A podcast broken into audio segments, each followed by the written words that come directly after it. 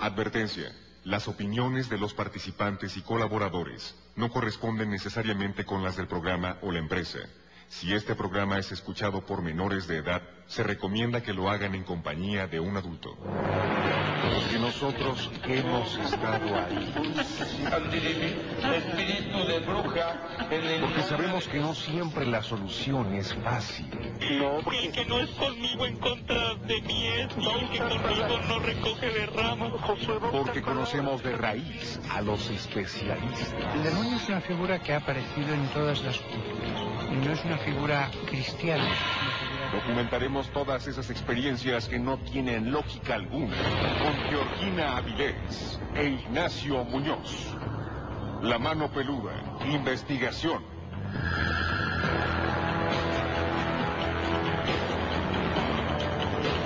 Llegó la hora de poner las evidencias sobre la mesa. Fantasmas, voces, apariciones, psicofonías, mitos y leyendas que rodean al mundo sobrenatural quedarán al descubierto aquí en La mano peluda. Investigación. Desde la Ciudad de México para todo el mundo, esta emisión de lo insólito y de lo que no tiene explicación lógica, pero que a ti y a nosotros nos apasiona. Soy Georgina Vilés y qué gusto que estés esta noche con nosotros. Hola, ¿cómo están? Muy buenas noches. Bienvenidos sean a esta emisión en donde nos gusta platicar de lo increíble y también de lo sobrenatural. Porque de lo que es natural, en todos lados se habla mucho. Yo soy Ignacio Nacho Muñoz, agradecido con Dios y con todos ustedes porque juntos vamos a iniciar una emisión con esos temas espeluznantes. Si quieres contar relato o hacer algún comentario, comunícate a la multilínea 55 51 66 3403. También tenemos el miedofón, que es el WhatsApp 55 21 93 59 26. Y por supuesto que también puedes seguirnos a través de la página oficial de Radio Fórmula, es www.radioformula.mx, www.radioformula.mx. Además, queremos tu participación en el tema del día de hoy. ¿Sabías que hay una inusual inscripción en una lápida que durante años ha despertado rumores, especulaciones, incluso el miedo de los residentes de los alrededores?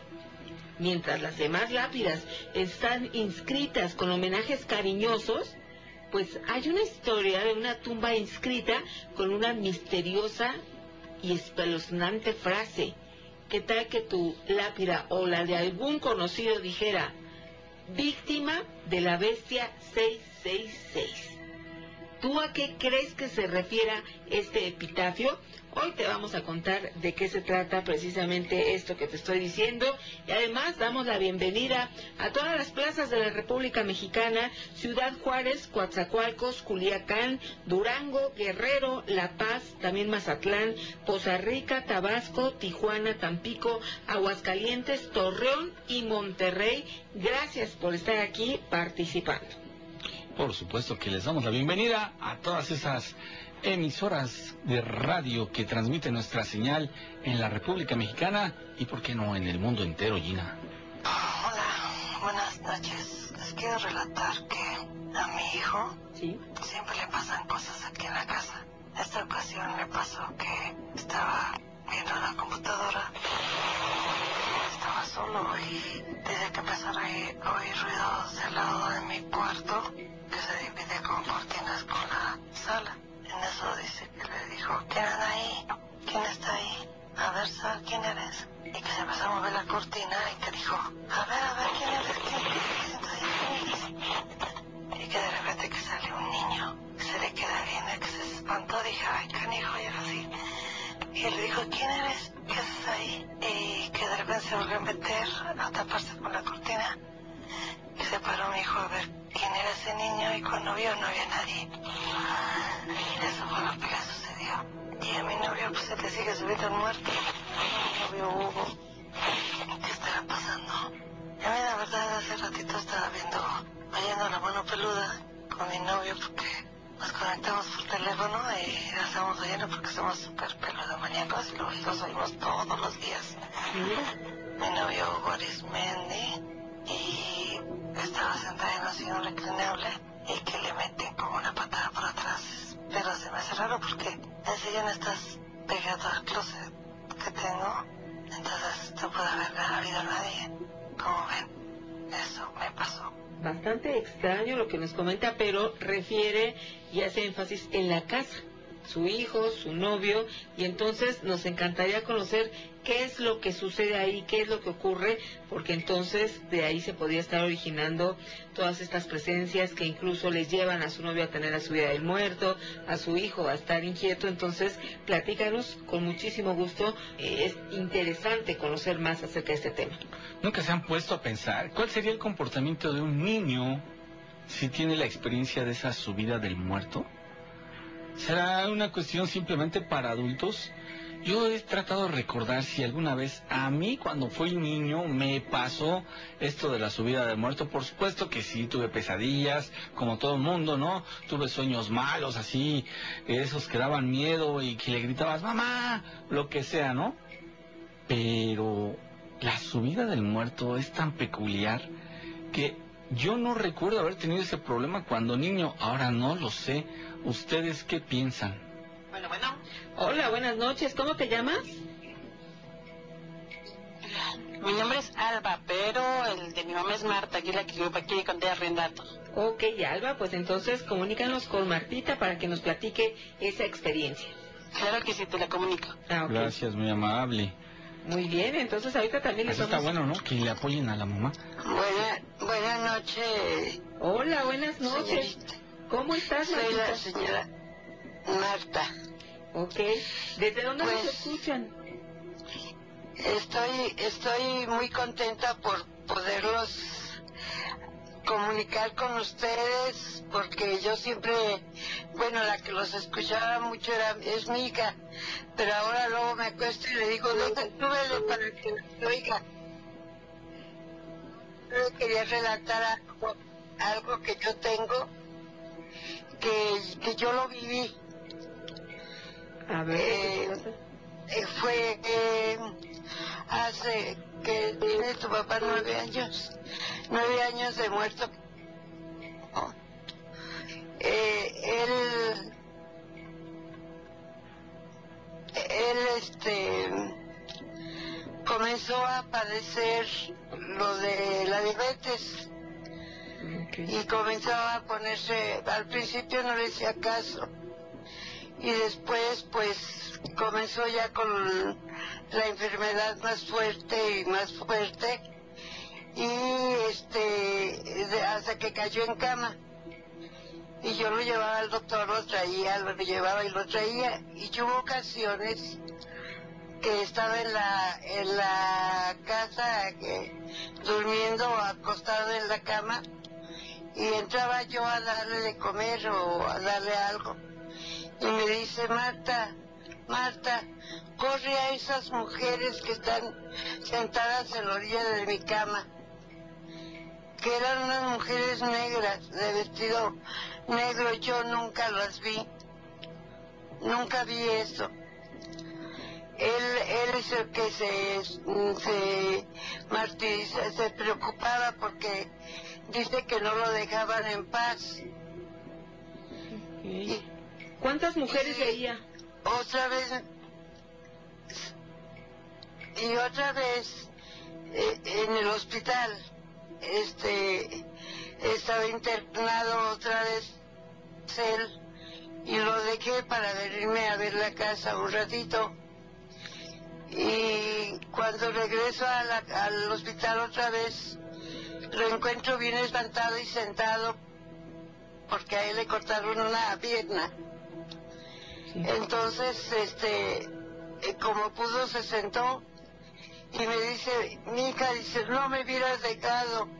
Dice, fíjate que vino un señor con un vestido así de, de traje blanco, todo blanco. Dice, y se vino y, me, se sentó conmigo. Dice, y venían otras, otras personas con él que venían de blanco, todas. Dice, me empezaron a poner así cosas en la cabeza, como cuando les ponen para, para darles como los de electricidad o algo así de en la cabeza. Ah, ok. Entonces me dice, le digo yo, ay mi amor, pero pues me- no me tardé nada, le digo, y no hay nadie. Y me dice, sí, mi, y mi hija dice, yo los vi. Y este, antes de morir, me- to- también comenzó a, a decirme cada...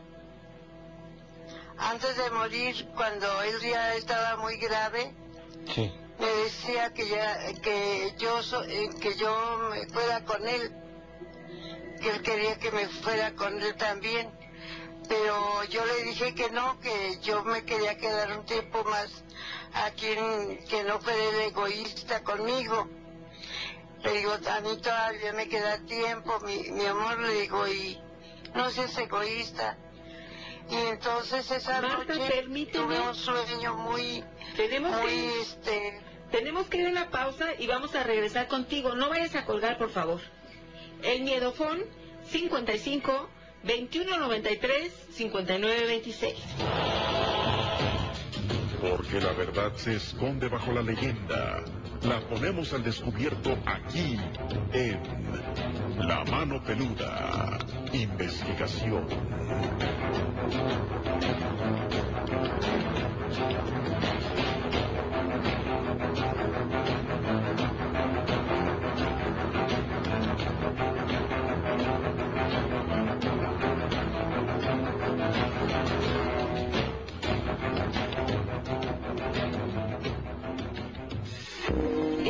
Escuchando La Mano Peluda, investigación. El tigre y el león pueden ser los más fuertes, pero el lobo no trabaja para el circo. Sabiduría en las redes.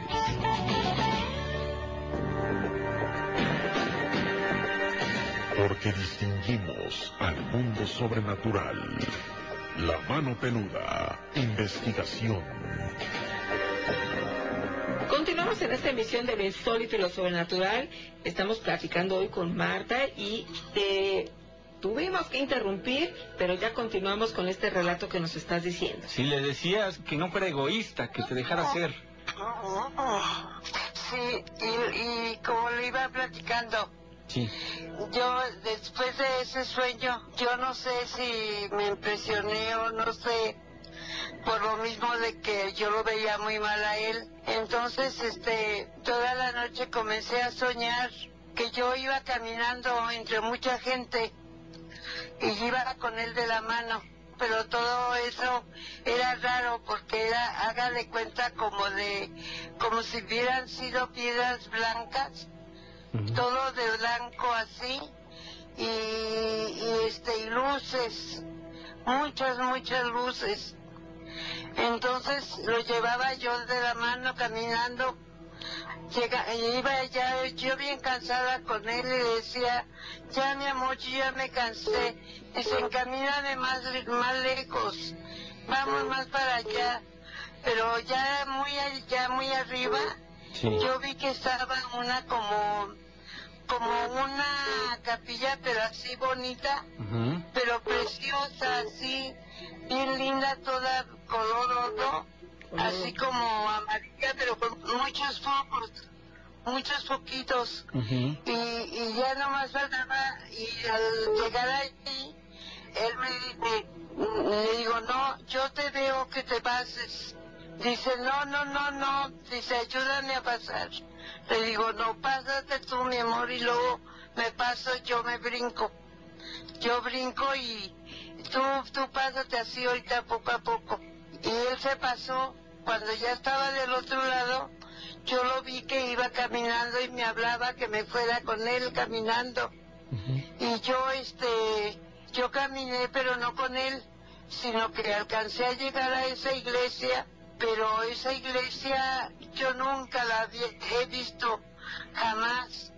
Yo siempre he creído en Dios en todo lo de la, la religión. Y veía unos ángeles una- unos ángeles pero grandes. Y, y me, que lo llevaban a él.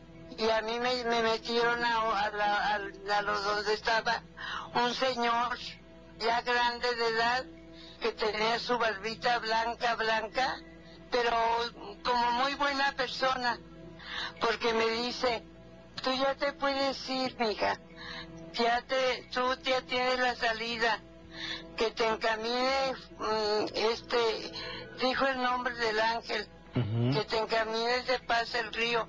Y este, entonces yo le dije sí, pero yo venía emocionada de ver todo tan bonito y, y, y triste porque mi señor ya se había quedado allá arriba, pero él todavía no moría. Entonces se, se quedó él aquí. Yo me desperté con esa tentación, pero él ya estaba muy mal. Otro día también estaba hablando cosas que, desvariando, veía mucha gente que él conoció en vida y ya eran personas que habían muerto. Y luego me, me decía que habían venido mi hermano, que también fa- falleció, Ajá. y que ya estaban ahí. Y luego dice, pero yo tengo miedo, mija, mejor vente y siéntate aquí, prende una vela y ponte a cantarme. Cántame y rézame como tú sabes. No se podía morir. Y entonces yo me puse ahí y me senté. Yo con mucho dolor me, y tristeza me puse a cantar y a, y a- a rezarle y todo eso. Sí. Y de ahí fue cuando él al siguiente día se quedó dormido. Ujú. O sea, se quedó dormido y ya no despertó. No, ya no habló, ya él ya se sentía mal, yo creo mucho, muy mal, pero vino un señor a rezarle. No sé qué le rezaría, porque no se podía morir, Porque las mujeres de negro no lo dejaban. Y ya vino ese señor y le rezó, Ya no nos dejó entrar a nosotros, inclusive vino el padre y tampoco me dejó entrar a mí. Entonces, este, él solamente supo y hasta la fecha, yo sigo pensando, ¿qué fue eso? Nunca he tenido miedo, nunca lo he visto después de fallecida. No tengo miedo, yo le rezo Ujú. y he estado bien. Sí. Pero yo les quería comentar ese sueño que tuve Oye, para que más ustedes que saben me pudieran explicar más o menos quiénes eran las mujeres que se le que se que lo, no lo dejaban irse. Oye, Martita, ¿qué piensas de la muerte? ¿Te da miedo? No, a mí no. No. No, yo inclusive cuando él estaba enfermo yo le decía a la Santísima Virgen que se lo llevara, no a la muerte porque yo la muerte no la trato como santa. Yo siempre digo, Dios es el que sabe a qué hora y a, eh, dónde y a qué hora va a ser, nada más. Sé que nos vamos a ir y que, y que tenemos un- una etapa de vida y, y una fecha para morir igual que las flores, igual que los animales, igual que todo lo que está nas- que nace, un ciclo de vida. Claro, por supuesto. Entonces yo no, no tenía miedo, simplemente pues sí me dolía que él se fuera, pero después decía, en lugar de que le decía adiós, le decía, Padre mío, pues si te lo vas a llevar, llévatelo, yo no quiero verlo sufrir. No quiero verlo sufrir porque él sufre mucho. Él lloraba, no quería comer. Era una cosa de... Se me ponía grave y correrle que en la ambulancia al hospital y la otra vez del hospital aquí. Entonces era lastimarlo, estarlo cu- cuidando. No me pesaba, pero sí sufría mucho por verlo a él y no poder hacer nada, mi impotencia de poder ayudarlo. Sí, amiga, pues fíjate que esto más bien es como que el subconsciente que a ti te llevaba a pensar que tal vez había cosas pendientes por hacer, que tal vez se necesitaba todavía exteriorizar las cosas que no terminó o algo, porque en realidad tú me estás demostrando que ves a la muerte de una manera muy respetuosa, en donde no es miedo, no es eh, ninguna sensación negativa, sino que por el contrario, veías sufrir y le pedías a la Virgen que ya lo recogiera para que dejara de sufrir. Esto implica que entonces a donde va a llegar es un lugar mucho mejor. Sí, al- a donde ya llegó porque yo todas las noches le rezo y, y me despido de él y le digo, mi amor, que descanses y que estés tranquilo allá donde Dios te tenga. Sí. Y nunca, nunca se me ha aparecido, eh, yo no le lloro, Muy bien. no, no, no me pongo a llorar. Yo al contrario lo recuerdo, recuerdo sus chistes, su, sus risas, veo sus fotografías donde estamos casándonos, todo eso a mí me llena. O sea que mi casa está llena de él todavía. Así es y así debe ser. Y en un lugar más importante que es en tu corazón, Martita, porque esto tú sabes que es un ciclo y todos vamos a pasar por ahí. Cuando tenemos esa fe de que lo que sigue es algo más bonito, no tenemos por qué quedarnos con la tristeza dentro de nosotros, sino que por el contrario, Sí, hay que sentirnos felices porque los demás ya están gozando, ¿verdad?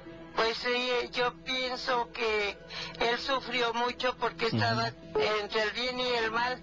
Así es. Le platico que ese domingo me dijo, vente mija, dice, inclusive había hecho el revoltijo y el pescado y todo porque fue en diciembre y se fue feliz Sí. porque yo lo vi morir, yo le cerré sus ojos, Mira, fíjate qué yo bendición. le cerré sus ojos, sí.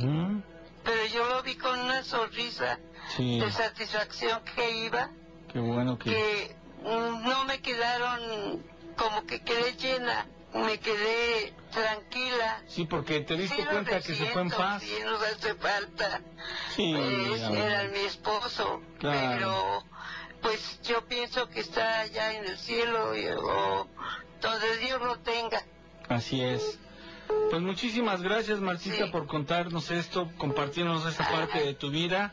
Y nos dio mucho gusto Sí. saludarte. Espero que alguna próxima vez volvamos a compartir el micrófono. Después les platico de los de mi... Yo soy de Jalisco Sí. Muy bien, me parece y bien. hay, hay muchas cosas raras en mi pueblo, Ok. pero pero otro día les platico todo eso. Muchas gracias por escucharnos, por escucharme y muchos saludos y mucho cariño para los dos. Gracias. Que los quiero mucho. Igualmente Porque si no, si no, no soy... Muchas gracias, Martita. Que tengas una ¿Eh? estupenda noche. Gracias. Sí, muchas gracias. Ahorita en la noche los voy a oír. Muy bien, pues haces bien. Excelente Sí, noche, Cuando Martita. me acueste, me acuesto en mi cama, pero me estoy escuchándolo. Perfecto, eso es lo que nos gusta. ¿eh? Entonces, Y que que tengas Dios bonita me los cuide mucho a los, a, a los dos. Gracias, Y que me los ilumine mucho y los quiero. Gracias. Gracias. Nosotros también te queremos, Martita.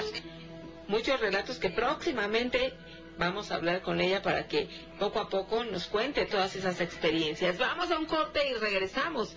El Miedofón 55 2193 5926. Todo lo desconocido estará al alcance de millones de oídos. Aquí en La Mano Peluda. Investigación.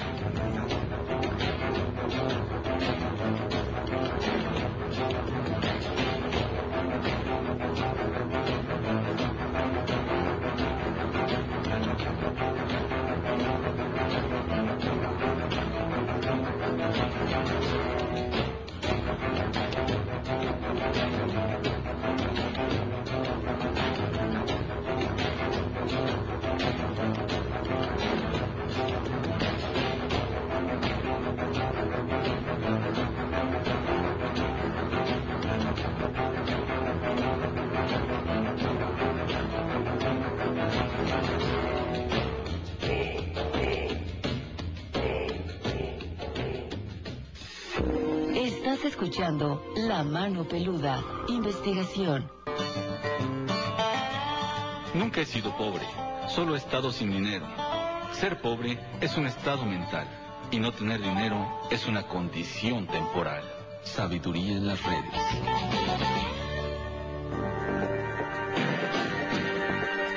Porque distinguimos al mundo sobrenatural. La mano peluda. Investigación.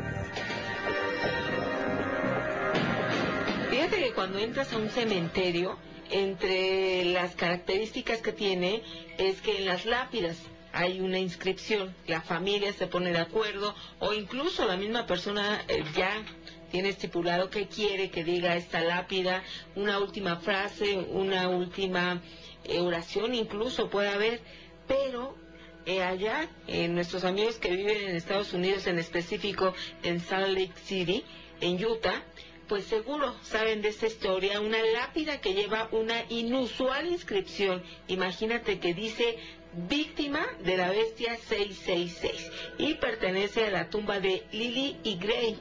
Por supuesto que la frase hace referencia al libro del Apocalipsis, capítulo 13, que ha sido interpretado para referirse al anticristo del Nuevo Testamento. El grabado en esta lápida es inexacto Expertos en este misterio de la tumba de Lily creen que la ortografía de su nombre y su fecha de nacimiento quizá fueron erróneos y que de esta manera se llegó a poner esta inscripción. Sin embargo, hay varias teorías acerca de esto. Se ha hecho toda una leyenda esta misteriosa lápida porque ¿qué, qué te refiere Nacho? El hecho que diga víctima de la bestia 666 que ahí hubo una muerte que tenía que ver con el maligno. ¿Será verdad o no? Durante el programa te lo vamos a seguir comentando. Es lo, interesante del tema, Gina, la especulación. Te voy a decir por qué. Porque yo leo esa lápida y digo, esta persona murió poseída. Órale. O alguna práctica oscura, quizá. Alguna práctica, pues le hicieron brujería. Bueno, tantas cosas que podríamos decir. ¿Tú qué piensas que significa eso de víctima de la bestia triple seis. Que el Señor lo reprenda. Hola, buenas noches. ¿Cómo te llamas? buenas noches. Néstor Martín, Juárez Díaz. Bienvenido. ¿Y cómo te encuentras? Pues estoy trabajando, soy vigilante y este, de seguridad privada y pues un poco emocionado que me contestaron mi llamada. Ay, un relato. nosotros nos emocionamos más que estés aquí. Además, tú desempeñas una labor que seguramente tienes muchas experiencias. ¿Desde dónde nos escuchas? Bueno, yo estoy en Coajimalpa. Ok, aquí en la Ciudad de México. Sí, en Ciudad de México. Perfecto, Néstor. ¿Qué nos vas a platicar? Pues, pues saludos a todos los cabinas de ustedes, los felicito. Gracias. Pero nada que tiene éxito de ustedes todo esto. Yo de pequeño escuchaba con este Juan Ramón Sáenz. Excelente a los siete años escuché el caso de José y no me acuerdo cómo se llama el relato, pero hubo un muchacho que encontró ya de oro, era de bañiles, habían tres maridos y un marido mató a dos maridos. Entonces, yo lo ubiquen. Sí, pues imagínate todos los relatos que durante todos estos años ha habido. Por ejemplo, así cuando nos dicen que escuchan el programa, se les viene a la mente el caso de Josué. Sin embargo, han habido casos realmente impactantes y por eso seguimos todos siendo peludomaníacos. Sí, este, bueno, pues, si te le puedo contar un relato mío. Mm, bueno, en ese entonces yo tenía, este, 10 años, tenía yo 10 años, este, antes escuchaba yo la mano peluda con mi familia, siempre a las 10 de la noche y pues un día este, escuché, bueno, un chiste, bueno, el chiste que escuché un relato, pero que sí me, me tromé. Y para eso ya grabé antes a la una de la mañana el relato de mano, pero de Coco Ramón Sí. Y este, teníamos una mancita chiquita, las que se doblan, las que se doblan, eran como dos de la mañana y este, yo recuerdo que eran dos de la mañana y me desperté yo solito, sí, ¿no? y no me lo va a creer, pero yo por cachito, cachitito, cachito iba a ver yo, este, francamente, así, al diablo. Primero se me transformó la ropa eh, una persona.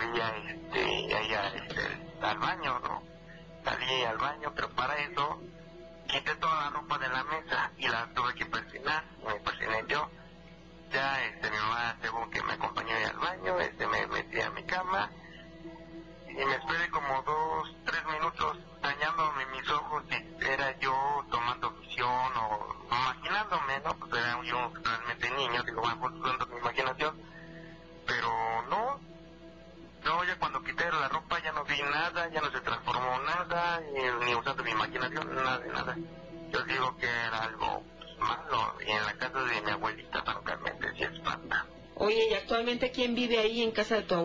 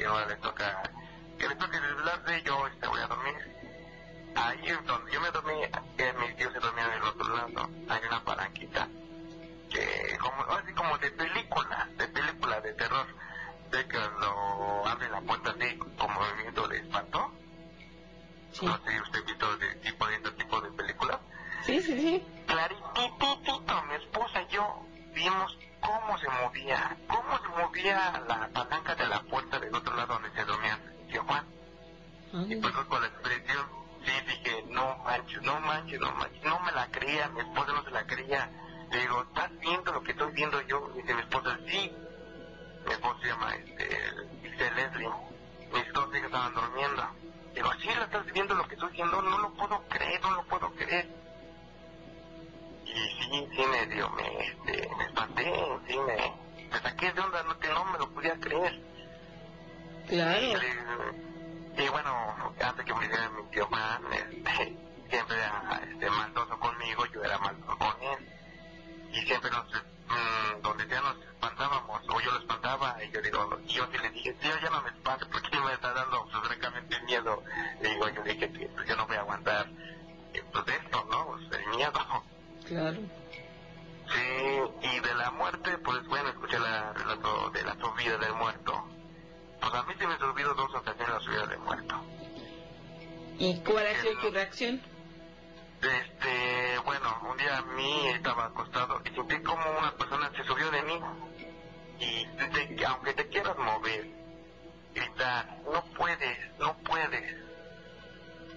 Mi solución mía cuando sí es muy, muy a la vez cuando se me sube el muerto, rezo. Pido a Dios y con eso me libera. Ya me puedo mover. Sí. Fíjate que así hemos tenido muchas experiencias que nos dicen que es una de las maneras en las que pueden eh, tener pues ya esta de movimiento porque esta llamada subida del muerto te paraliza. O sea, no puedes eh, moverte, pero tampoco expresar alguna palabra. Y entonces es realmente tétrico esto que te suceda y tú lo viviste ya dos veces. Sí, bueno, pues es demasiado rápido, este, porque yo sé que quieren llamar a otras personas. Este, un día yo ya me casé con mi esposa, tuve mi hija, fuimos a rentar, y decirle que también siente que se me, pero no, yo creo que no fue muerto, fue algo más fuerte. Soñé que, este, o fue sueño o se me subió, por Dios que, no, no, no, no sé qué pasó. Soñé que una persona que lleva a mi hija una persona todo de negro, no le veía el rostro, y veía vela, y se cruzaba para ir para acá, para ir para acá. Quería despertarme yo, a mi esposa, este... mm, No me podía ni mover, pero nomás hablaba así, bueno, con grosería, digo, si le pasa algo a mi hija o algo, vas a ver, pero conmigo es una desesperación que tú no puedes moverte más, que tú tienes a tu hija acostada, porque yo nunca dejaba a mi hija dormir en la cama, que en la cuna, ¿no? Con nosotros, porque sí existen las brujas, yo siento que fue una bruja que se quería a mi hija. Y digo, este, recé a Dios, ¿no? Diosito, ayúdame, libérame en esta ocasión, no que te lleve a mi hija.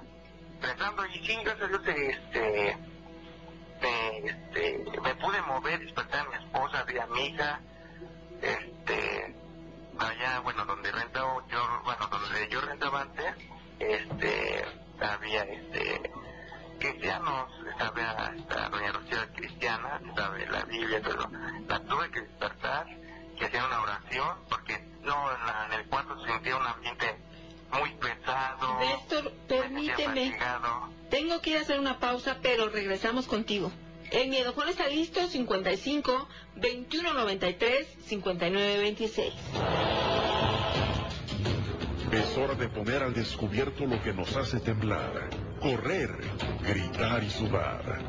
La mano peluda. Investigación.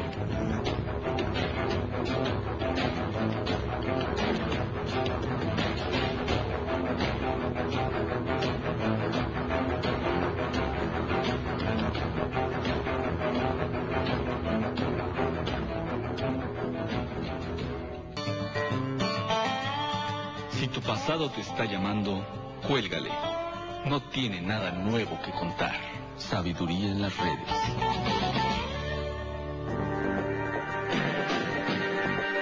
Porque conocemos de raíz a los especialistas. La mano peluda. Investigación.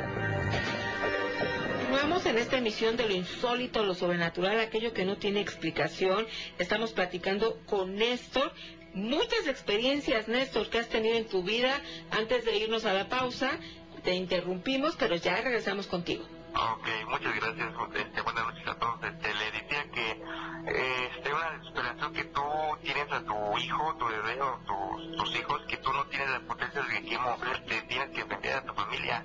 Y este, recé a Dios que me liberara de ese mal, que me podía yo defender, que me, con su manto, que me protegiera. Ahí donde yo rentaba, este, vivía, este, bueno, ahí en un templo, y es cristiana, bueno, un templo de cristiano, yo le pagaba la renta. Estaba cerca de la hora y la vecina, la donde yo pagaba la renta. Y sí, vino doña Rocío, me hizo la oración, este, el ambiente de mi cuarto la sentía pesada, un ambiente de cansancio, me sentía incómodo, de despertar a mi esposa, no se podía ni despertar, no, yo sí, este, tuve que, o sea, darle bien a mi mujer, digo, despierta, mi hija se la quieren llevar, ¿quién? Yo no sé, pero no me siento conforme, ahorita ya le veré a doña Rocío que venga, y este, que haga una oración, y sí, me hizo una oración en la Biblia, este, gracias a Dios cambió el ambiente del cuarto, me sentí más tranquilo, mi esposa más tranquila, mi peque estaba chille chille, chillando, porque los bebés, aunque ustedes no lo crean, sí sienten cuando está algo mal. Sí, claro. Se ponen inquietos. Gracias a Dios, la oración que hizo doña Rocío, pues dejó de chillar a mi hija, gracias a Dios, este, se liberó ese mal de la casa. Sí, esos son mis pequeños relatos que les puedo contar. Néstor, te agradecemos muchísimo que te hayas animado, que los hayas compartido y te vamos a invitar para que continúes cada noche aquí con nosotros.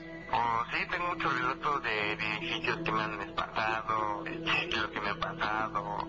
Bueno, pues estoy muy agradecido que me tomaron mi llamada. Este, Claro, estoy amigo. emocionado, muy, muy emocionado Gracias, por su Néstor. programa.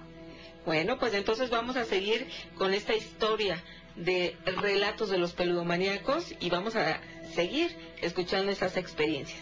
Muchas gracias y gracias por esta oportunidad. Que estés muy bien, excelente noche. Gracias. Ok, pues ahí está. Pues varias, varias experiencias que han ocurrido, nuestros amigos las comparten y de algún modo se liberan, ¿no? De esa carga, esa presión de tenerlas ahí guardadas. Y es una forma de compartir, Gina, por supuesto, y nos gusta mucho que la gente se sienta libre de esa carga.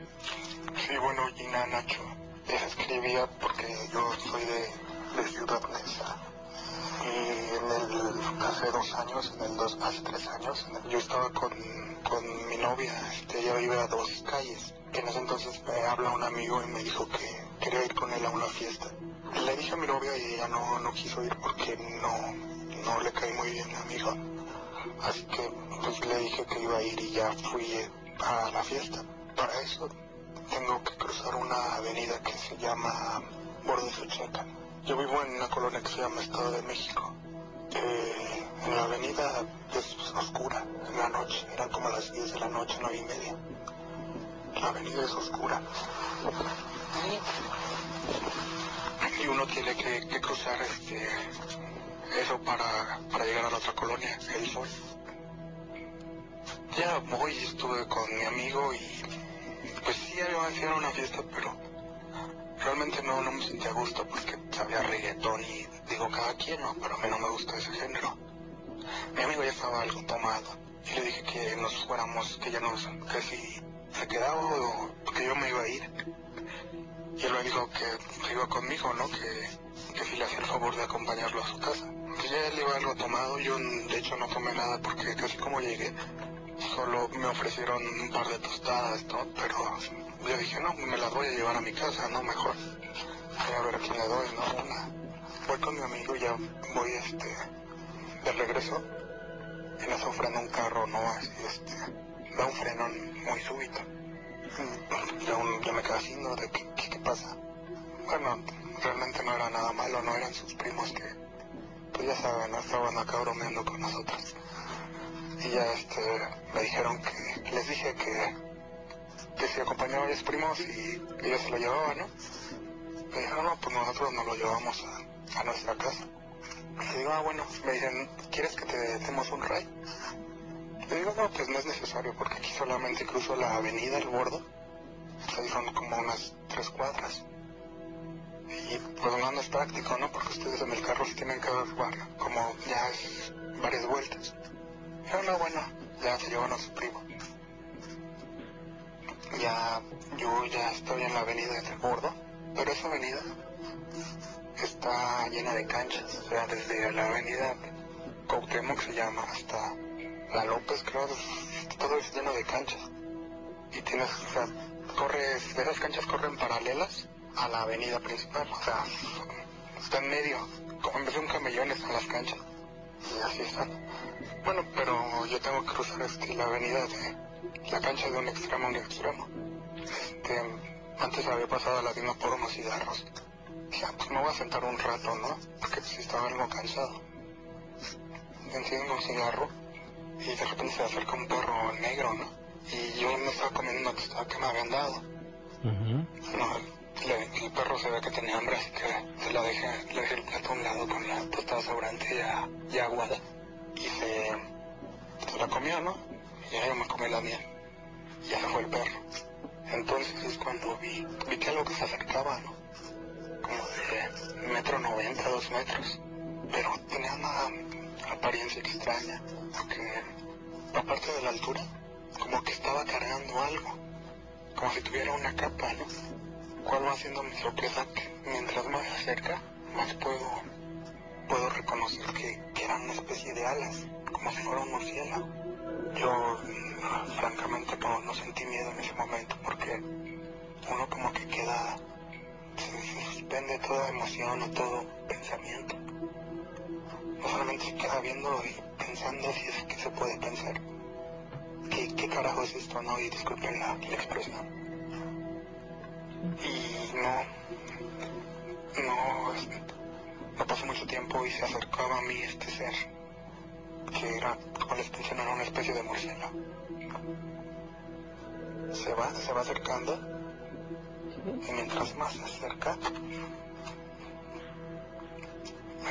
me quedo pensando en qué es eso.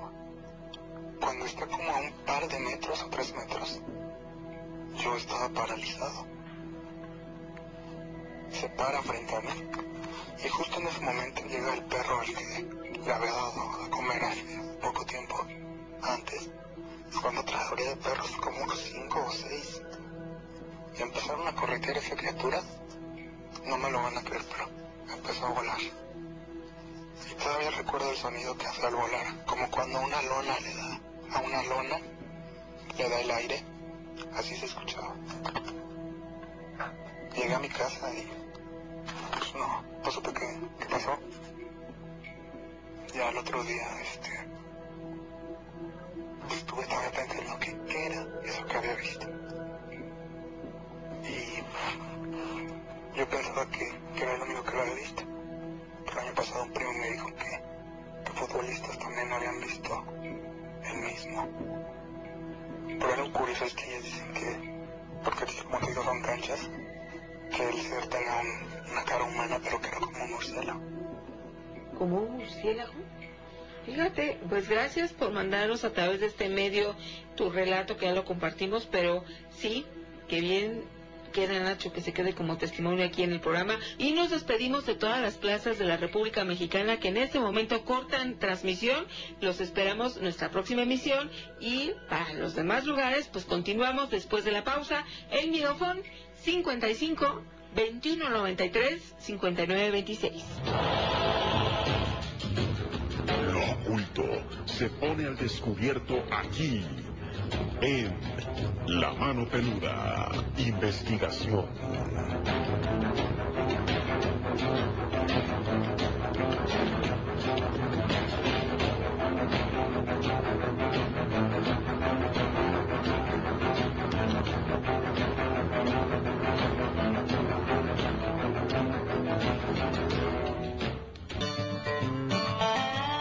Yo he preferido hablar de cosas imposibles, porque de lo posible ya se sabe demasiado.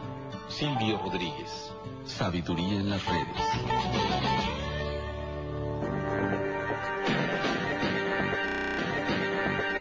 Porque tenemos mucho que decir. La mano peluda. Investigación.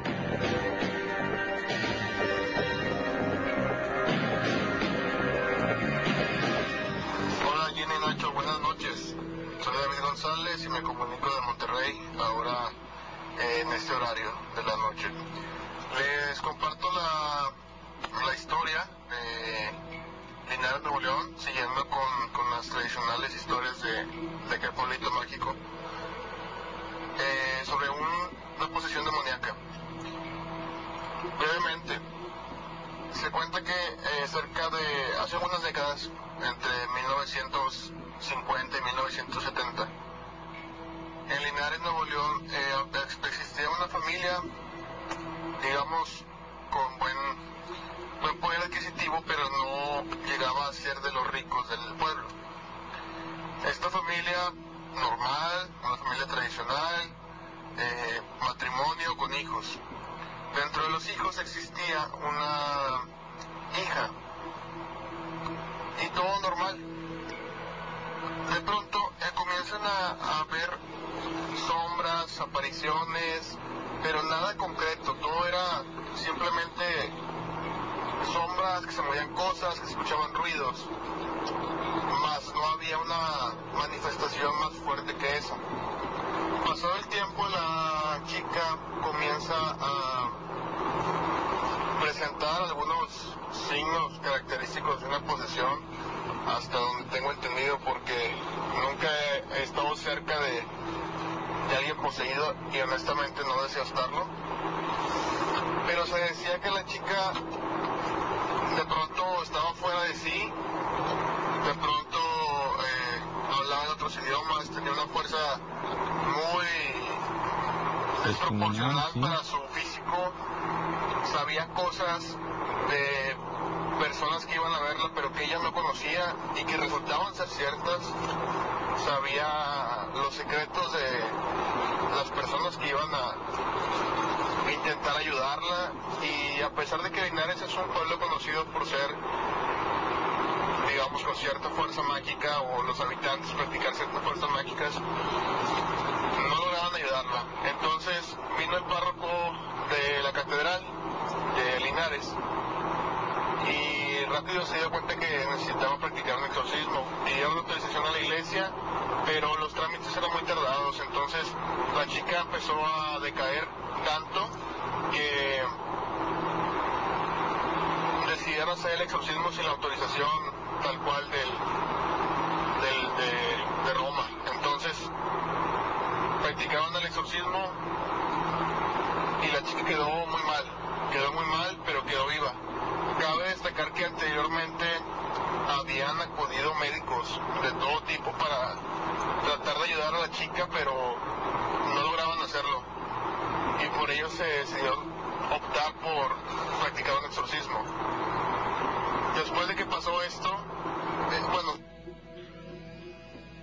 durante ese día todo el pueblo cerró negocios, cerró casas, simplemente se guardó desde muy temprano, desde antes de anochecer, porque era algo que sonaba entre la comunidad y temían que por practicar ese exorcismo fuera a afectarle a ellos o a sus familias.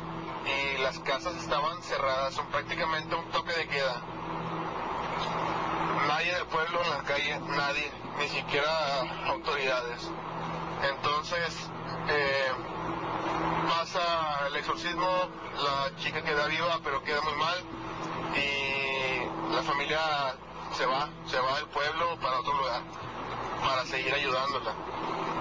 En, el, en Linares se dice que en cuatro lugares que corresponden, o sea, las cuatro orillas del, pueblo, se pusieron unas cruces.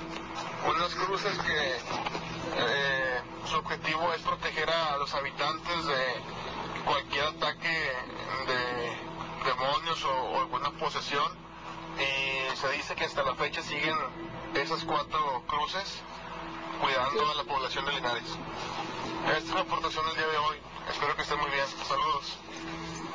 Muy interesante, muchísimas gracias David González que nos relata esto de la posesión de Linares allá en Nuevo León. Saludos y pues ahora qué les parece que nos vamos a esta sección que tú estás esperando, el Grimorio con el maestro Eric Soham. El Grimorio con el maestro Eric Soham.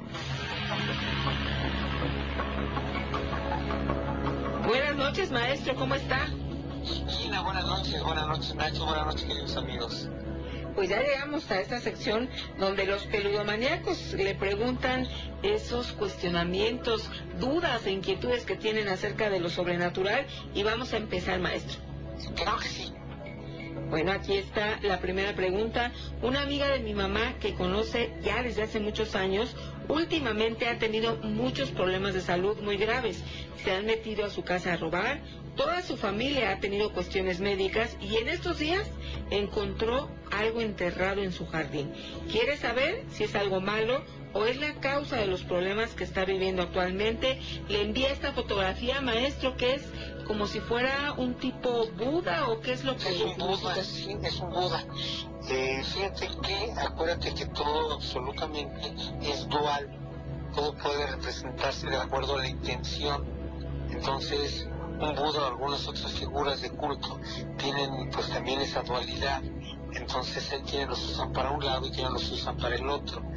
Eh, no se alcanza a distinguir muy bien aquí los elementos que tiene, pero si tiene, por ejemplo, algo que está enredado en el cuello, tiene, no sé, un rojo, no sé es sangre en el centro, eh, como si estuviera, lo hubieran ahuecado.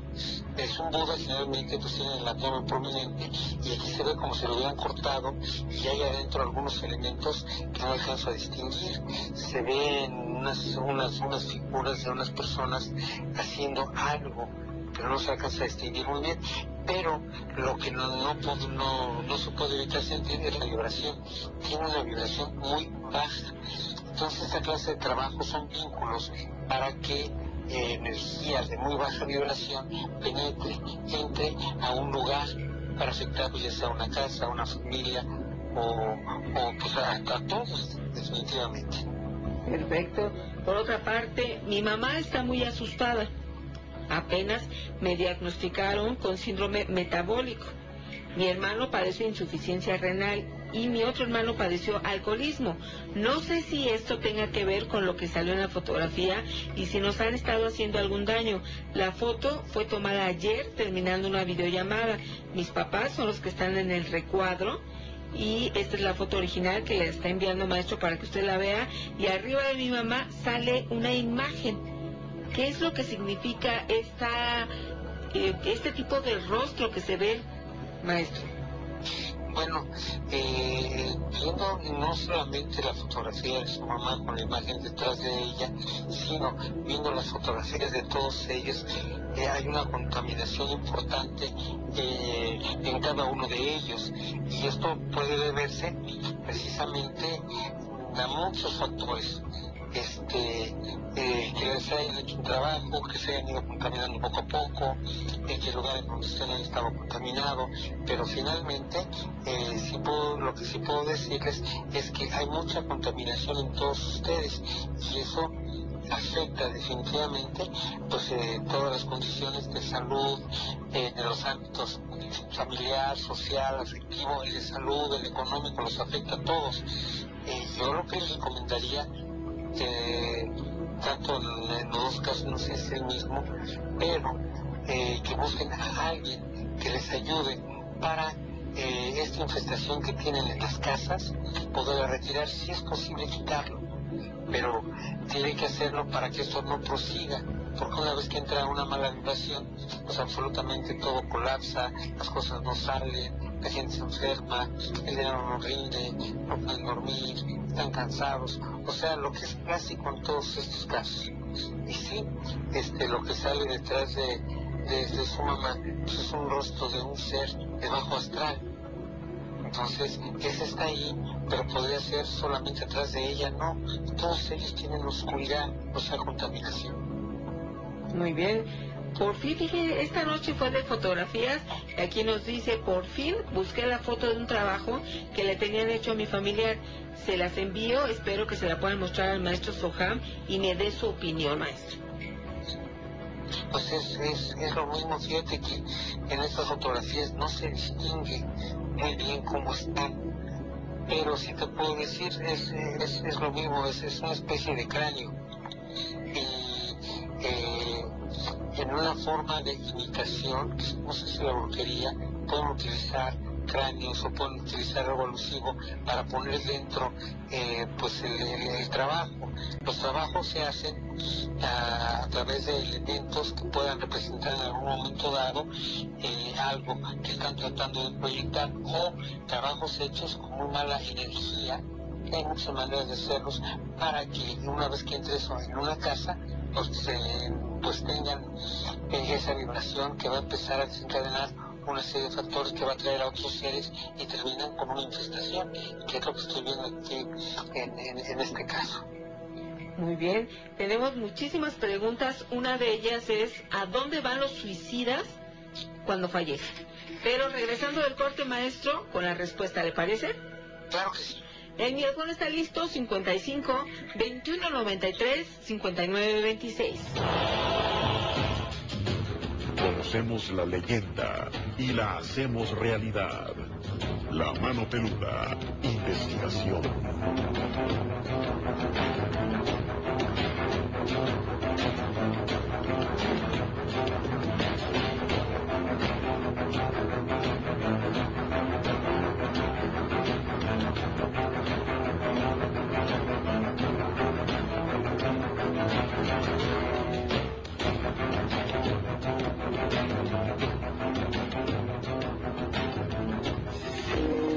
Estás escuchando La Mano Peluda, investigación. Si no logras tus sueños, cambia tus caminos. No cambies tu Dios. Sabiduría en las redes.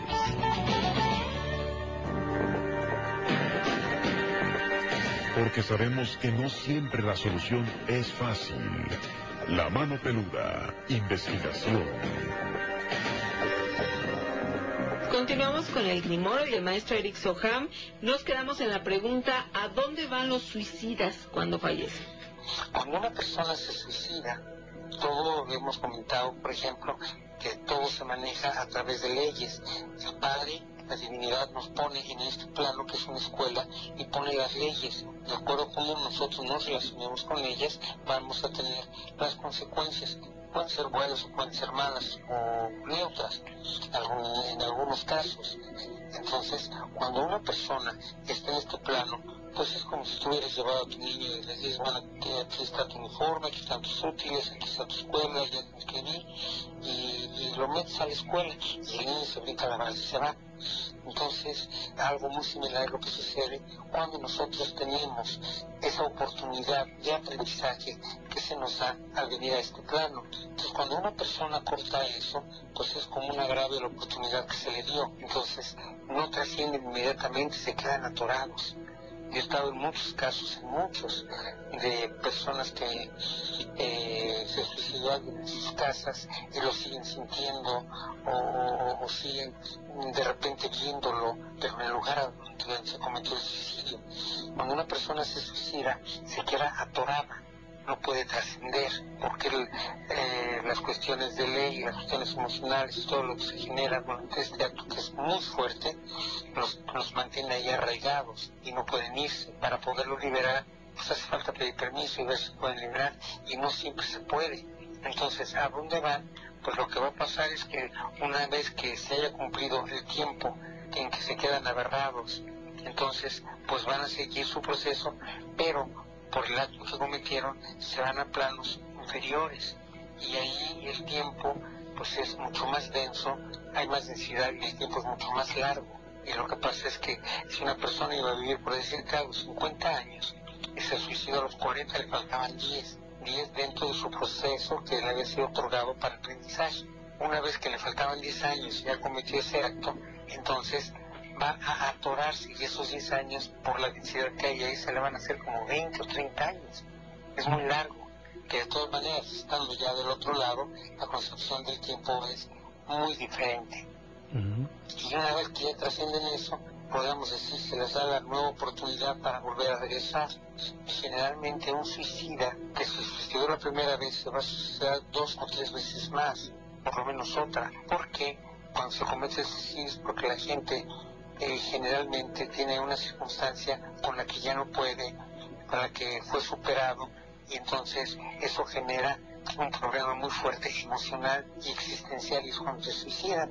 Bueno, cuando regresen no se acabó la razón por la que se suicidaron, sino regresan y les presentan la misma situación, pero aumentada. Incluso hay un problema que dice si la vida te pone una, un aprendizaje y no lo cumples, la vida es tan sabia que te lo repite. Entonces regresan y van a enfrentar la misma razón por la que se suicidaron, pero aumentada y generalmente se vuelven a suicidar. Entonces, hasta que no entiendan la razón de esto, y esto no es por maldad, simplemente es una escuela, es una forma de aprendizaje. Y, y nosotros finalmente somos inmortales. Lo que se engaña es el cuerpo físico. Entonces lo vuelven a cometer y vuelven a regresar nuevamente y va a volver a suceder lo mismo hasta que entren en un estado de conciencia en que puedan comprenderlo y ya no lo hagan y entonces enfrenten, no confronten ese problema y lo trasciendan. Claro que sí, maestro. Oiga, le pregunta a nuestra amiga Eli Hernández, ¿existen las máquinas para viajar en el tiempo? Y si existen los guardianes del tiempo, o sea, y si existen también los guardianes del tiempo, es lo que pregunta nuestra amiga. Sí, definitivamente sí existen vamos a recordar que son el, tiempo es algo que bueno prácticamente el tiempo no existe. Nosotros teníamos por ejemplo nos damos cuenta que se va muy rápido porque ahora tenemos estamos teniendo un tiempo real antes teníamos un tiempo referencial. Entonces cuando era referencial estábamos nosotros en, acostumbrados a una vibración con nuestro planeta con nuestras cosas y todo el tiempo tenía una referencia. Entonces por eso era referencial ahora que ya no estamos en la tercera dimensión, que ya estamos en la quinta dimensión, ha cambiado la vibración del planeta. Había un científico alemán de apellido Schumann, que desde los 40 detectó que la vibración del planeta estaba cambiando. La vibración de nuestro planeta en aquel entonces era de 7.82 Hz por segundo y actualmente pues está casi en 13. Entonces, a medida que va aumentando, se va generando una disminución, por ejemplo, esa vibración generaba una capa electromagnética en nuestro planeta, que era nuestra vibración, y eso reflejaba los rayos gamma, los rayos X, los rayos delta, rayos que son muy dañinos para nosotros, los rayos UV. Entonces, a partir de los 80 que eh, se empezó a mover con más rapidez esta vibración, de hecho se le llama resonancia Schumann, eh, fue cuando empezamos a tener problemas en los 80 con los rayos UV, eh, hace muchos años antes de los 80 a los niños les decían a te parece pambazo, y actualmente dicen no te asolíes porque pues te puedes quemar te puede pasar algo. Entonces, esa es la razón, y por eso es que si nos cambia la vibración, cambia el tiempo, porque estamos saliendo de una densidad. Si nosotros entramos en una densidad mucho más ligera, el tiempo será más rápido, y eso no quiere decir que vamos a vivir menos, sino vamos a vivir más años entonces sería el equivalente más o menos a los periodos de aprendizaje. Eh, y los guardianes del tiempo, por supuesto que sí existen, son están encargados, pero cuando hablamos de esto y decimos el tiempo, pues son seres que están encargados de el paso o trasiego de dimensión a dimensión. Siempre habrá jerarquías, siempre habrá maestros en toda la organización celestial. Las máquinas del tiempo como tal no creo que existan pero sí puedo yo decir, por ejemplo, se habla de que los ovnis pueden ser máquinas del tiempo, pero vienen de un futuro hacia acá, que podría ser es algo que, desconocemos, si la tecnología va a llegar a poder controlar eso o a poder hacerlo. Lo que te puedo decir que el tiempo es un estado de conciencia. Entonces, hay una, hay, una película muy bonita que se llama Pide el tiempo que vuelva, donde se, se hace un viaje en el tiempo, pero a través de un estado de conciencia. Sí. eso sí se puede. De hecho, la película de eh, Judy Foster que se llama Contacto, eh, hay una especie de viaje de tiempo, pero eso es a través de determinados elementos y está basado en un libro a donde incluso entran las paradojas de Einstein que se llama Viajes por el Tiempo. Y hay personas que en momentos, lo hemos comentado, pasan a través de una puerta dimensional de un tiempo a otro. Sí. Entonces, este, pues eso es algo que la gente dice, ¿dónde está el pasado atrás y el futuro enfrente? No, no está ni en uno ni en otro. Siempre confluyen en la persona a la altura del pecho. Y ahí es a donde un estado de conciencia de, conciencia te puede proyectar. En las novelas de Carlos Castaneda, eh, Juan Matus, que era un chamán, y Carlos Castaneda eh, le enseña a dónde estaba el punto de encaje, que es en, el, pecho o en la espalda, a la misma altura. Entonces le daba un aventón eh, energético en ese punto y lo pasaba de un lugar a otro en diferente tiempo y en, un lugar diferente. Y le decía a Carlos Castaneda, ¿cómo hiciste eso, don Juan? Dices, lo único que hice fue estimular tu punto de encaje. Y así es como funciona el equipo. Exacto, maestro. Fíjese, hay, hay dos preguntas bien interesantes, mire. La primera es de James Cook. ¿A dónde va? Ah, no, esa no, es cierto, es allá. Es de Juan José Tenorio, perdón, eh, James, ya la tuya ya, de dónde van los ideas, ya se contestó. Juan José Tenorio Velasco. ¿Alguien sabe por qué se necesita autorización de la iglesia para realizar un exorcismo? Bueno, aquí hay una parte muy importante. Eh, los cultos tienen reglas, tienen normas y tienen como si fueran una escuela, tienen diferentes grados, diferentes preparaciones y diferentes carreras. Un sacerdote, por ejemplo, no es un exorcista, no, es un ministro de ley que ministra la palabra de Dios.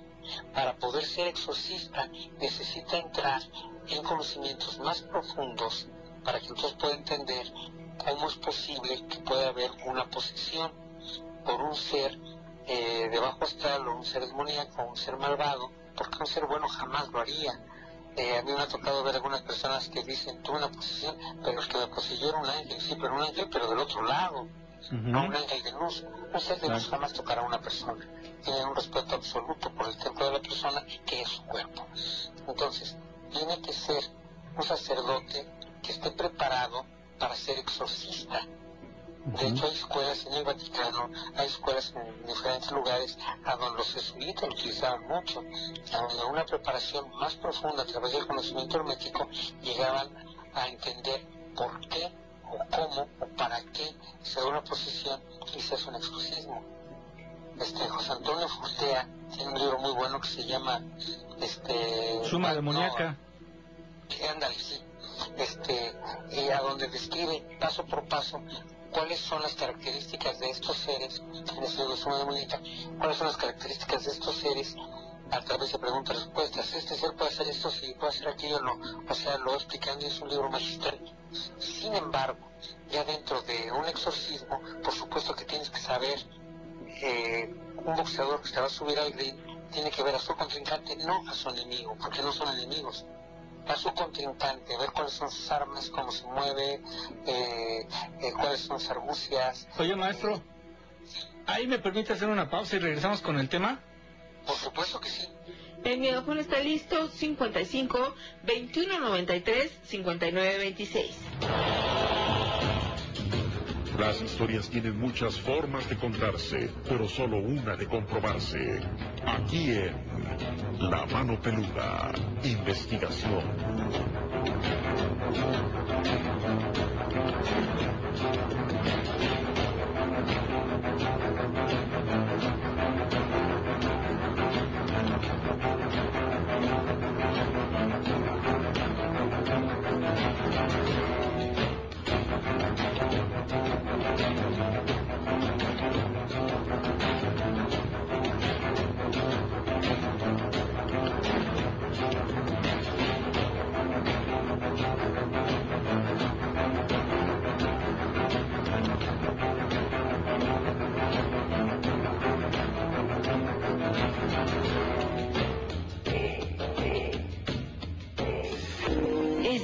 Escuchando La Mano Peluda, investigación. Oprimiré a los grandes, ayudaré a los chicos y levantaré caídos. Atentamente, el brasier, sabiduría en las redes.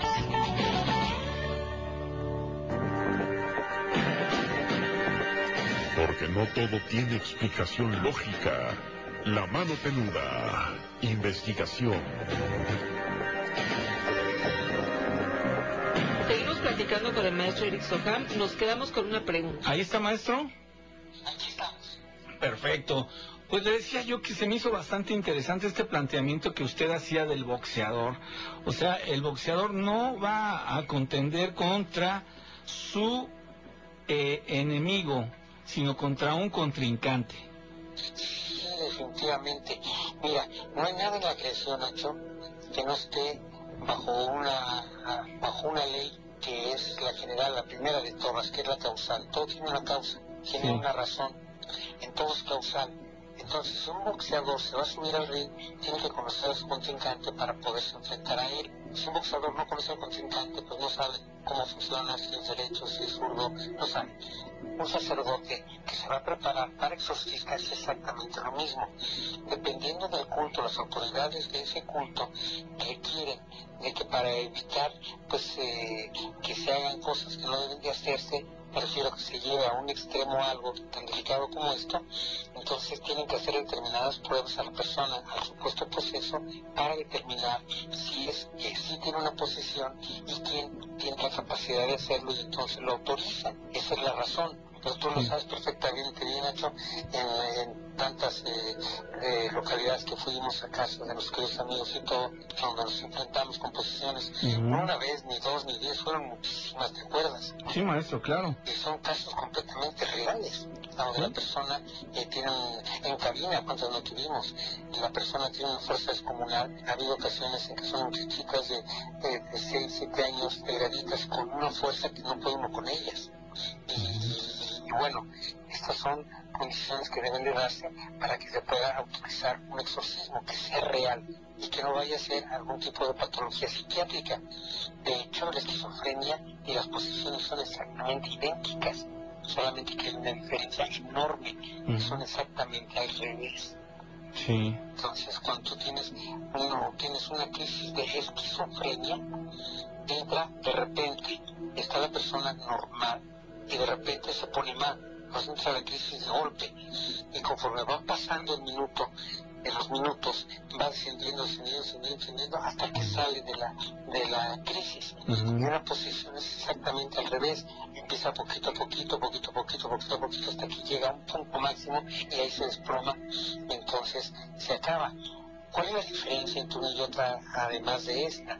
las diferencias. Una persona que tiene esquizofrenia nunca es normal, se le nota en la mirada, se le nota algunos eh, movimientos maniáticos que tienen, en cosas por el estilo. Y una persona que tiene posesión es completamente normal, solo que espantado. Ok, maestro, pues sí, vaya interesante este planteamiento. Dice Adelina Jiménez, cuando las almas van al infierno porque alguien los entregó por malas actitudes, ahí se quedan por la eternidad o algún día salen de ahí. ¿Alguien, maestro, puede enviar un alma al infierno? Yo creo que solamente Dios, pero a ver qué contesta usted. Bueno, nadie puede enviar un alma al infierno, eso sería imposible, pero lo que sí se puede es comprometer a alguien, y no necesariamente para mandar al infierno, porque no sabes al final qué es lo que va a suceder, pero sin embargo sí puede ser. finalmente el alma eh, no es la parte esencial de una persona, somos trinitarios, tenemos un cuerpo, tenemos un alma y tenemos un espíritu. El cuerpo es nuestra, vamos a decir, nuestra parte de manifestación en este plano, el espíritu es la parte pura, esa no la puede tocar el demonio.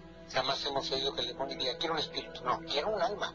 El alma es el vínculo, es el perispíritu para los este, espiritistas que une ese cuerpo con ese espíritu, es el perispíritu o el alma y esa está formada por eh, emociones, por actitudes, por acciones, por reacciones, o sea, todo lo que nosotros hacemos se va acumulando como en un cochinito, este, donde tiene departamentos, esto es bueno, esto es malo, esto es regular, esto sirve, esto no sirve, y al final todo eso va logrando que haya una conceptualización de alma de una persona buena, de una persona regular o de una persona mala.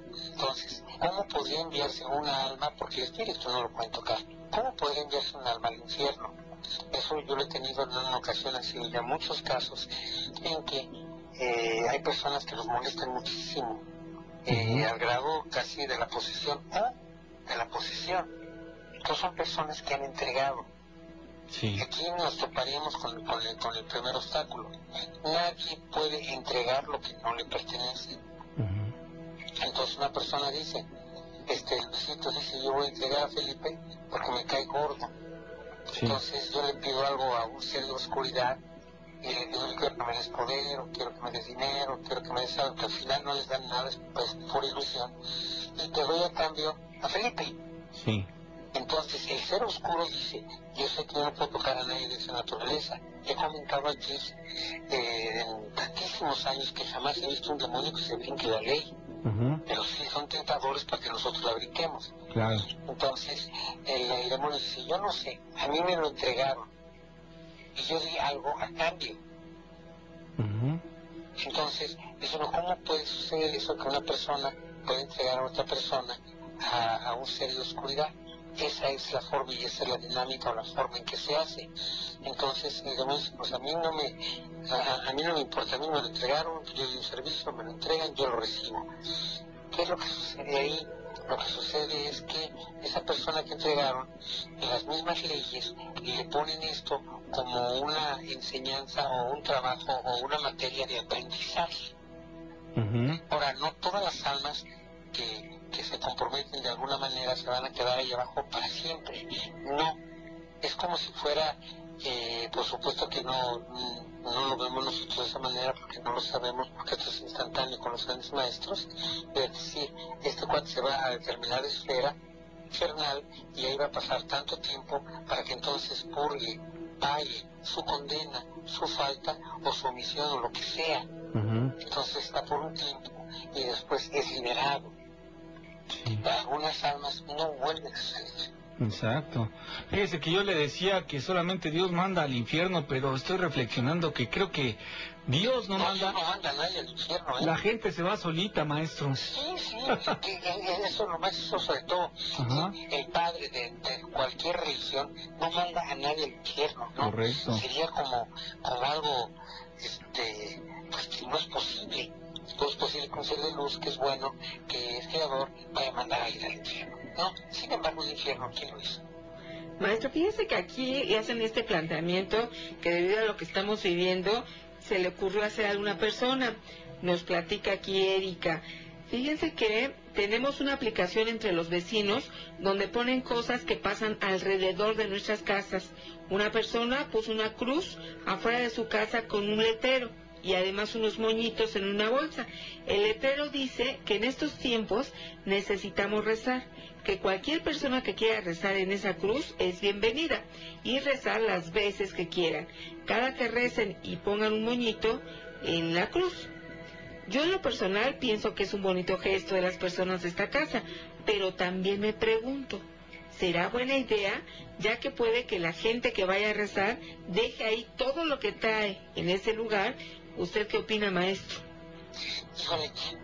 bueno, ese, ese planteamiento que pones es muy interesante, muy lógico, pero te voy a decir algo.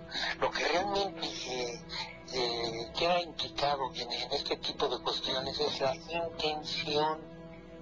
Acuérdate que el cielo lo que castiga es la intención. Y no es que castigues, la, la intención es la que te compromete, porque el cielo no castiga, ni castiga ni premia. Te pone las leyes, haces eh, merecedor de un lado o del otro lado. Eso depende de cada quien. Entonces, si ella pone esa cruz y eso pues tal vez sea un noble gesto para la gente de buena intención, pero no toda la gente tiene buena intención. Entonces, eso se puede utilizar de muchas maneras. Pero sin embargo, hay gente que tiene esa vocación interna de bondad o de querer ayudar y lo puede hacer entonces, las mismas leyes protegen determinados aspectos cuando están hechos de determinada forma. Si algo fue hecho con una intención sana, tiene una vibración diferente que las fuerzas bajas no pueden tocar, a menos que llegue alguien y contraponga la intención original por una que no sea sana. Maestro Eric Soham, muchísimas gracias por haber estado aquí respondiendo todas estas preguntas, dudas y cuestionamientos de los pledomaníacos. Que tengan excelente noche. Muchas gracias, Gina. Buenas noches, buenas noches, Nacho. Buenas noches, queridos amigos. Hasta luego, maestro. Pues ya nos sacó de muchas dudas el maestro Soham. ¿eh? Siempre, siempre lo hace. Y por supuesto, hay opiniones distintas. Sin embargo, aquí de eso se trata, ¿no? De que todos podamos dar nuestro punto de vista y, por supuesto, alguien que ha estudiado mucho como el maestro Soham, pues merece la pena escucharlo. Dice Misael Fonseca, exacto, Dios el Padre Madre no tiene consecuencia de las acciones del hombre, porque el Dios, el poder del libre... a ver, sí, yo creo que quiso decir porque dio, ¿no? El poder de libre albedrío al hombre y mujer. Así es exactamente, mi querido Misael Fonseca, estoy de acuerdo contigo y pues hay muchas, muchas cosas que podríamos decir al respecto. Exacto, Nacho. Y bueno, ya saben que los martes el maestro Eric Soham está con nosotros. Buenas noches, eh, Gina Nacho. Hola, amigo. Eh, mi nombre es Javier Pantoja, eh, soy del estado de Monterrey, Nuevo León. Sí, amigo, te leo. Eh, el relato que les voy a contar me pasó cuando tenía yo 15 años. ya trabajaba en ese entonces en un restaurante aquí en el centro de la ciudad, aquí en Monterrey, Nuevo León. Yo salía tarde, después de las diez y media, nos tocaba cerrar ya el lugar y a la hora que yo salía y ya había muy poca gente en las calles, pues ya era algo noche. Eh, yo caminaba, eh, recuerdo muy bien, entre cuatro y cinco calles para tomar un camión para ir y llegar a mi casa. Eh, eran calles con muy poca iluminación y, y donde yo estaba el camión estaba una luminaria. Recuerdo muy bien la luminaria, estaba muy oscuro, recuerdo las calles cuando llegué a ese punto había como unas tres personas esperando también algún camión urbano. Este, empecé a escuchar una voz de una mujer eh, que provenía de la calle de arriba. Esta calle tenía también muy poco alumbrado, recuerdo. Y pues empecé a poner atención a lo que ella decía no se entendía muy bien este, porque estaba muy lejos, pero conforme ella se acercaba, eh, entendí lo que decía, que esta persona vendía flores, vendía flores, se escuchaba vendo flores, eh, me quedé pensando, pues vende flores hasta ahora, eran como las 11 o ya pasadas de las 11. Y en esas calles, pues es una zona comercial, eh, pues ahora ya no hay gente, más que la gente que le toca cerrar sus negocios y que trabaja ya hasta muy tarde en esas zonas. Y ella recuerdo muy bien que decía, vendo flores, vendo flores, pero era una voz muy débil, muy tenue. Eh, pues a mí me causó mucha extrañeza. Eh, y pues con el silencio de la noche, pues se escuchaba, recuerdo que ese día hacía algo de viento. Eh, de pronto la gente que ya estaba ahí dispersa esperando camión, pues ya la tenía conmigo pegada, junto a mí en el mismo farol, en la misma luminaria, y pues algo extrañados con esa voz que venía de esa calle oscura. Eh, mientras más se acercaba esa voz, ya empecé a notar yo que venía una mujer en la acera de esa calle y empecé a distinguir que era una mujer mediana altura. Eh, su pelo, recuerdo, le llegaba hasta el hombro, eh, algo enmarañado, desasiado, y empecé a notar eh, su vestimenta esta persona tenía un vestido largo, lo recuerdo muy bien, eso no se me va a olvidar. Un vestido largo floreado, con encaje en su cuello eh, y en sus mangas. Pero lo que yo notaba es que era un vestido que no era de la época, de esa época. Era como un vestido, digamos, colonial, un vestido ya del siglo pasado. Y ella en su mano izquierda recuerdo muy bien que tenía una canasta, como de palma y si yo alcanzaba a distinguir unas flores, si tenía flores, pues vende flores, pero a esta hora se me hace muy raro. Este, pero esa persona, mientras más se acercaba, y a mí se me empezó a erizar la piel, sentí miedo, no lo voy a negar, era una voz que transmitía miedo. Faltando unos 15 o 13 metros para llegar a donde estábamos en esa esquina, ella da vuelta hacia un callejón hay un callejón antes de llegar a la esquina y se empieza a internar, a ese callejón daba un terreno que tenía árboles, era un terreno solo. Y esa persona se fue perdiendo en la oscuridad y seguía diciendo, vendo flores, vendo flores. Lo más extraño de esto es que ya cuando esta persona se pierde en la oscuridad, yo alcanzo a notar que ya muy tenuamente dice, vendo flores, vendo flores para los muertos. Ahí yo sentí que se me lava la sangre, me dio miedo, no digo que no. ¿Por qué? No vendo flores, ¿dónde? No hay ni siquiera un panteón ahí cerca y para los muertos no era un algo lógico. Eh, la gente que estaba ahí nos quedamos viendo, no dijimos nada. Los tres, cuatro personas que estábamos escuchamos y vimos lo mismo. Es un relato que me ha marcado a mí, de los muchos que tengo. y lo quería guardar y lo quería comentar, este, que se me dé la oportunidad para que ustedes este, pues, supieran este relato extraordinario. Hasta la fecha tengo yo eh, no sé, no sé qué pasó, qué era, si era un fantasma, si era una persona que estaba mal de la mente, pero lo que yo sentí mi cuerpo lo supo, no era algo de este mundo. Yo siento que era un fantasma, era una aparición. Y, pues en el centro de Monterrey pues hay casonas muy antiguas que ahora son negocios. No sabemos qué pudo haber pasado en épocas pasadas. Eh, pero pues quería comunicarme ya hace tiempo con ustedes. Eh, muy, muy, muy interesante su programa, los felicito. Eh, trato de no perdérmelos. Y pues ese era mi relato. es mi relato, les mando un saludo a toda la gente del chat. Y a ustedes muy especial, échenle ganas, muy buen programa y adelante. Saludo a todos los Gracias Javier Pantoja, ya tenía ganas de conocer tu voz, amigo, te veo aquí seguido que estás chateando con nosotros. No sabes cómo me da gusto ¿eh? poder escuchar la voz de las personas que escriben.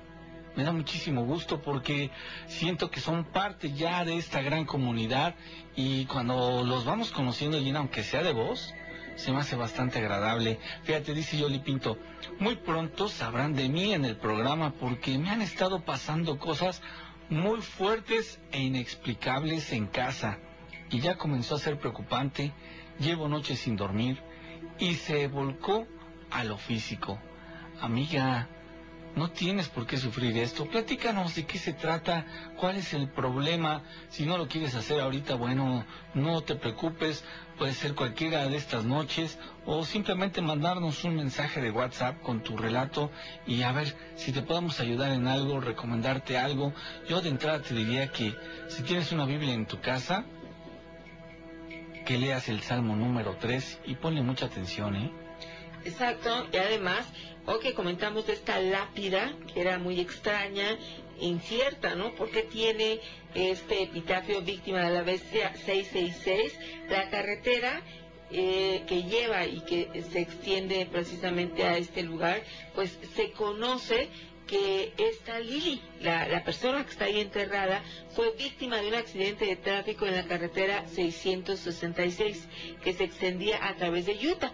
La carretera pues es conocidísima no solo por el nombre que te invita a pensar inevitablemente en este número de la bestia, pues resulta que también es conocida por la el alta tasa de accidentes mortales que se producen en este sitio. Es un eh, lugar desolado en tramos y según los registros históricos, durante un periodo de tiempo ahí Lili estuvo viviendo en Utah y podría haber viajado por la antigua carretera, por lo que la teoría hace suponer que quizá por eso está incluido este número ahí en su lápida. Otra teoría sugiere que Lili tenía cierta relación con eh, un importante ocultista de principios del siglo XX, lo que la inscripción en la lápida podría estar indicando que Lili fue víctima de estas prácticas. También es una suposición, pero los registros indican que Lili no se trasladó de Salt Lake City hasta 1950. Entonces, bueno, hay algunas confusiones. Quizá la teoría más certera es la de que su marido, el señor Elmer, pudo haber escrito en la lápida de su mujer un mensaje contra el gobierno de los Estados Unidos. Existen registros también de que Elmer Gray fue arrestado en Utah por robar un paraguas y estaba en contra de las leyes del gobierno, denunció la falta de ayuda que necesitaba su mujer y entonces se cree que pudo haber sido pues algo en contra del mismo gobierno. Puede ser, claro que sí puede ser una manera de protestar, Gina. Exacto, y de causar hasta leyenda, ¿eh? Gracias por haber estado con nosotros.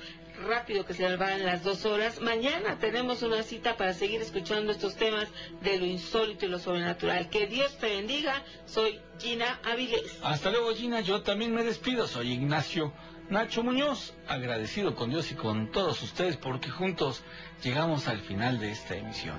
Que tengas una estupenda noche. Que descanses. Y como decimos aquí, cabo. El programa se termina, pero la investigación continúa. Aquí en La Mano Peluda. Investigación.